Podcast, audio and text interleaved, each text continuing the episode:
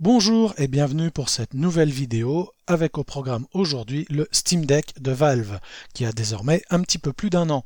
Bonne occasion pour parler un peu de la machine et de donner mon humble avis, avec pas mal de retard il est vrai. Mais avant toute chose, j'aimerais revenir sur un sujet qui n'a jamais été ou très peu abordé, en tout cas à ma connaissance.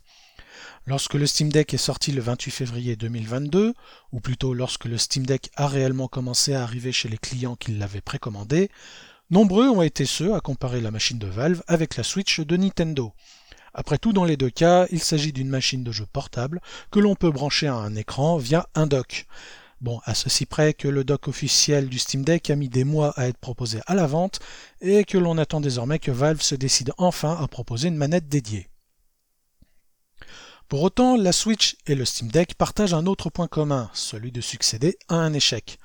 Dans le cas de la Switch, il s'agissait de la Wii U. Mais qu'en est-il du Steam Deck? Eh bien, il succède à un projet qui avait été annoncé en 2013 et qui avait pour but d'installer Steam dans nos salons, et ceci grâce à trois solutions hardware, les Steam Machines, le Steam Link et le Steam Controller, tous trois lancés à la fin de l'année 2015.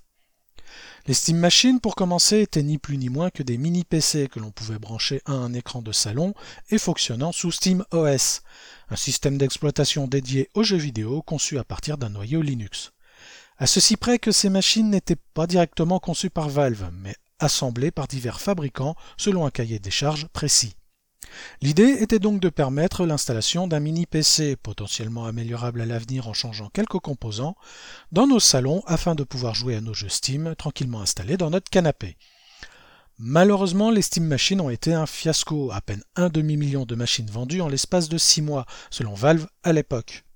Et pour cause, pourquoi s'embêter à acheter un mini PC fonctionnant sous Linux, alors que l'on peut tout à fait acheter et ou monter soi-même son propre PC fonctionnant sous Windows et le brancher sur son écran de salon avec un câble HDMI. Tant et si bien que fin 2016, les différents fabricants annoncent déjà stopper la production des Steam Machines. Toutefois, suite à cette catastrophe, Valve gardera tout de même de côté le SteamOS et aura tout de même contribué à donner un petit coup de pouce aux jeux vidéo sous Linux, même si au fond cela n'aura duré qu'un temps, tout du moins jusqu'à l'arrivée du Steam Deck. Le Steam Link, quant à lui, était un petit boîtier que l'on pouvait brancher sur une télévision via son port HDMI. Puis, après une petite configuration pour lier le boîtier à son ordinateur, il était alors possible de jouer sur l'écran du salon au jeu Steam qui était alors exécuté sur le PC. Plutôt pratique, ce petit boîtier aura son petit succès malgré quelques limitations. En effet, en Wi-Fi, il valait mieux avoir un réseau local performant. Mais il était toujours possible de passer par un câble Ethernet pour avoir un résultat de bien meilleure qualité. De plus, à l'époque, il n'y avait pas vraiment de solution équivalente, en tout cas à ma connaissance. Toutefois, au fil des années, de nouvelles solutions hardware et software vont apparaître, rendant le petit boîtier obsolète. Tant et si bien que Valve finit par annoncer la fin du Steam Link en novembre 2018, tout en gardant néanmoins la partie logicielle qui sera rendue disponible pour tous gratuitement et que l'on peut encore télécharger aujourd'hui librement. Enfin, le Steam Controller a probablement été le périphérique Menel Valve qui a eu le plus de succès, mais qui a été également le plus controversé, on va dire. L'idée était la suivante, proposer une manette avec laquelle on pouvait jouer à des jeux typés console et des jeux typés PC. En théorie, donc, avec le Steam Controller, on pouvait tout autant jouer à un Dark Souls ou un Street Fighter qu'à un Arma 3 ou un Dota 2, le tout sur son ordinateur. Et en pratique, bah, c'était tout à fait possible, à condition de se creuser un petit peu la tête pour configurer la manette. Sauf que les pseudo-joueurs PC et autres pseudo-journalistes, qui n'hésitent pourtant pas à revendiquer leur appartenance à la Master Race et à mettre en avant l'adaptabilité de la plateforme, n'ont tout simplement pas apprécié de devoir prendre un peu de leur temps pour configurer le Steam Controller. Alors certes, le Steam Controller n'était pas parfait, loin s'en faut. Et si on jouait principalement à des jeux typés console, pourquoi acheter cette manette quand une autre plus classique était déjà suffisante, voire même supérieure avec la présence de deux joysticks et d'une vraie croix directionnelle? Mais le potentiel était là, et le succès, n'en déplaise à certains, suffisant pour que le Steam Controller soit le dernier des trois projets à être abandonné par Valve à la fin de l'année 2019. De cette expérience, Valve gardera la partie logicielle et la rendra compatible avec d'autres manettes. À partir de là, si vous avez un Steam Deck entre les mains, vous pouvez sans doute déjà entreapercevoir les différents éléments hérités des trois précédents échecs ou semi-échecs de Valve. Des Steam Machines, le Steam Deck a bien entendu hérité de la partie hardware, mais cette fois-ci développé et assemblé par Valve en partenariat avec AMD. Le tout fonctionnant avec un SteamOS remanié et un Proton amélioré qui permet à de nombreux jeux de la bibliothèque Steam de fonctionner. Du Steam Link, le Steam Deck a hérité du Remote Play, qui permet de diffuser le contenu Steam de son PC via le réseau local sur la machine portable de Valve, et inversement. Oui oui, c'est possible. Enfin, du Steam Controller, le Steam Deck a hérité des deux trackpads, mais sans pour autant renier tout ce qui faisait la spécificité d'une vraie manette, en proposant cette fois-ci deux sticks analogiques et une vraie croix directionnelle, tout en ajoutant non pas deux boutons supplémentaires, mais quatre à l'arrière de la machine. Tout ça pour au final obtenir l'une des meilleures manières de jouer à tous nos jeux vidéo, que ce soit en termes de qualité matérielle, les trackpads étant par exemple de bien meilleure qualité que ceux du Steam Controller, que des possibilités de configuration. Bref, au-delà du fait que le Steam Deck est très clairement inspiré de la Switch de Nintendo, la machine de Valve est aussi le résultat de la précédente tentative de la firme à vouloir s'installer dans nos salons. Cependant, il reste encore à confirmer les bons résultats du Steam Deck, et pour cela, Valve a encore pas mal de travail. Mais pour le moment, on doit se contenter de ce que l'on a, et si le Steam Deck est un formidable MIDI PC transportable, n'allez pas croire qu'il peut tout faire, ou plutôt faire tourner tous les jeux, car j'ai un peu l'impression que l'on commence seulement à découvrir que les jeux récents ne tournent pas forcément parfaitement sur le Steam Deck. Or cela n'est pas vraiment une surprise, parce que c'est bien beau de dire que le dernier Harry Potter par exemple tourne sur le Steam Deck, mais est-ce pour autant jouable et surtout avec quelles concessions Déjà que sur un PC normal, le jeu, tout du moins à sa sortie, n'était pas totalement optimisé. Certes, avec un petit écran comme celui du Steam Deck, on peut jouer en réduisant les options graphiques au minimum sans que le résultat soit trop moche. D'ailleurs, petite parenthèse, oui, la résolution est limitée à 800p, mais sur un écran de cette taille, il ne sert absolument à rien d'avoir une résolution supérieure. Alors arrêtez de réclamer du 1080p ou de la 4K pour des écrans qui font 7 pouces. Cela ne sert absolument à rien. Ce qui n'empêche pas de constater que la machine de Valve a des limites, je le concède tout à fait. Si je rejoins l'idée que grosso modo le Steam Deck offre la puissance d'une PlayStation 4 en version portable, j'ajouterais que ce serait dans la plupart des cas à 30 images secondes, voire 40 images par seconde. Et si dans certains cas c'est suffisant, dans d'autres ça ne l'est pas forcément. Surtout si l'on joue sur un grand écran, alors là forcément les limites de la machine seront beaucoup plus flagrantes. Mais à ce moment-là, bah, autant acheter un PC ou une console de salon. Ici, on parle d'une machine avant tout portable, ou tout du moins transportable. Alors, à quoi peut-on réellement jouer sur le Steam Deck? Alors, en théorie, et même parfois en pratique, on peut jouer à des jeux AAA. Mais pour ma part, ma réponse serait plutôt non, et cela pour trois raisons. La première, la batterie. Quelle que soit l'optimisation de votre configuration de jeu sur le Steam Deck, sur un gros titre, la batterie ne tiendra pas plus de 2 heures au très grand maximum. Ce qui est déjà pas mal, n'en déplaise aux détracteurs qui ne semblent toujours pas comprendre que l'on touche là aux limites de la technologie actuelle pour un format comme le Steam Deck. La seconde, les sacrifices sont à mon goût parfois trop importants. Alors certes, cela peut varier d'un jeu à un autre, bien entendu. Certains titres sont très jouables à 30 images par seconde et restent jolis à regarder sur un petit écran, même en baissant la qualité graphique au minimum. Mais à choisir, je préfère jouer à ces jeux sur mon PC dans de bonnes conditions que sur le Steam Deck en mode portable. La troisième raison est plus personnelle, quoique assez objective.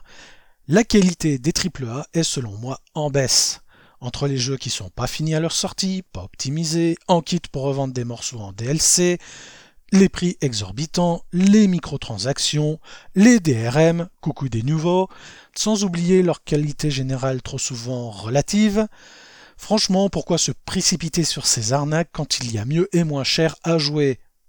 Encore une fois, c'est un avis personnel, mais malgré le fait que j'ai amélioré mon PC il y a deux ans, je constate que je suis loin d'en utiliser le plein potentiel, tant je joue finalement assez peu à des gros jeux récents qui coûtent cher et qui ne sont pas toujours très intéressants. Alors, c'est bien beau de critiquer les jeux AAA, mais alors on joue à quoi sur le Steam Deck? Eh bien, plus ou moins à tout le reste, c'est-à-dire les jeux 1D et les jeux en 2D. Certes, tous ne tournent pas forcément parfaitement. Mais je vais être clair, le Steam Deck est fait clairement pour ces types de jeux, quel que soit leur genre. Il est ainsi tout à fait possible de jouer à des jeux stratégie comme Dune Spice Wars sur le Steam Deck, et cela malgré la petite taille des caractères. En fait, il suffit juste de découvrir une petite option bien pratique cachée dans les menus de configuration des commandes du Steam Deck et qui permet d'activer une loupe. Un autre type de jeu sur lequel vous pouvez jouer sur le Steam Deck, ce sont les émulateurs. Grosso modo, jusqu'à la génération PlayStation 2, vous pouvez y aller les yeux fermés.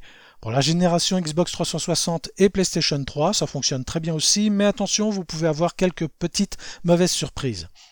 Dans mon cas, par exemple, il y a un petit pop audio avec l'émulateur PlayStation 3 que je n'arrive toujours pas à régler. Au passage, si vous avez une astuce, n'hésitez pas à la donner en commentaire. Côté Nintendo, on peut même aller jusqu'à faire tourner des jeux Switch que vous possédez, bien évidemment. Enfin, il y a une autre catégorie qui me tient particulièrement à cœur, mais qui me donne aussi souvent du fil à retordre, aussi bien sous Windows que sur le Steam Deck et donc sous Linux. Les jeux rétro sur PC. Parfois ça marche, parfois ça marche pas, parfois ça marche à moitié, souvent il faut bricoler, parfois il faut faire un trait sur les cinématiques, etc. Bref, c'est à réserver aux bidouilleurs, et de toute façon j'aurais sans doute dû le préciser dès le début, mais le Steam Deck s'adresse avant tout aux joueurs PC, un minimum débrouillard. Quoi qu'il en soit, et pour en revenir au sujet, quand ça marche, c'est quand même bien agréable de pouvoir redécouvrir des vieux titres sur son Steam Deck. D'autant qu'en général, il ne demande pas beaucoup de puissance, et donc pas beaucoup de batterie. Et là, certains se disent peut-être, mais pourquoi ne pas installer Windows alors? Ce serait quand même beaucoup plus simple. Oui, mais non. En tout cas, pour moi, pour le moment, je ne le conseille pas. Rien ne vous empêche cependant de le tester sur une carte SD, voire de garder la dite carte de côté si vraiment vous souhaitez jouer à un jeu en particulier qui ne fonctionne que sous Windows. Mais globalement, pour le moment, je ne conseille pas d'installer Windows sur le deck, et cela pour deux raisons. La première, Windows n'est pas optimisé pour le Steam Deck et inversement. Il manque encore beaucoup de pilotes pour pouvoir pleinement contrôler le Steam Deck sous Windows, quand bien même il y a des solutions annexes. L'autre raison, pour le moment, le Dual Boot officiel n'est toujours pas disponible. Alors certes, il est toujours possible de créer son propre Dual Boot et d'installer sur le SSD interne, Steam Deck version 256G au minimum donc, à la fois le SteamOS et Windows, et de passer de l'un à l'autre au démarrage de la machine mais personnellement, je préfère attendre une solution officiellement supportée par Valve. De toute façon, il y a déjà pas mal de jeux à découvrir en restant sous le SteamOS, sans forcément rester limité à Steam. Car oui, en bidouillant un tout petit peu, il est aussi tout à fait possible de jouer à des jeux que l'on posséderait sur GOG, l'Epic Game Store, Humble, Origin, ou plutôt Emplay désormais je crois, Ubisoft, etc. On peut même, pour peu que vous ayez l'abonnement adéquat, utiliser le cloud gaming du Xbox Game Pass ou encore de recourir à GeForce Now. En conclusion, à qui s'adresse le Steam Deck? Pour ma part, je dirais à celles et ceux qui savent un minimum se débrouiller avec un PC, car pour pleinement profiter du Steam Deck, il faut forcément bidouiller Linux. Rien de forcément très compliqué, mais si vous cherchez à faciliter, orientez-vous plutôt du côté des consoles à celles et ceux qui ne souhaitent pas forcément jouer à des gros jeux récents, mais plutôt à des jeux indépendants ou 2D. Et enfin, à celles et ceux qui souhaitent avoir une machine d'émulation puissante et portable. À titre personnel, j'en suis très content, quand bien même le Steam Deck se montre parfois un petit peu difficile à apprivoiser. Mais je suis également conscient que la petite machine de Valve ne s'adresse ni ne plaira à tous.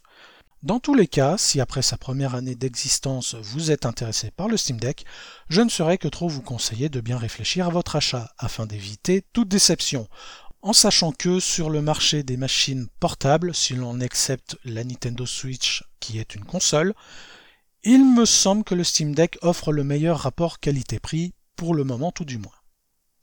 Voilà, ce sera tout pour mon humble avis sur le Steam Deck. Sur ce, je vous dis à plus pour une prochaine vidéo.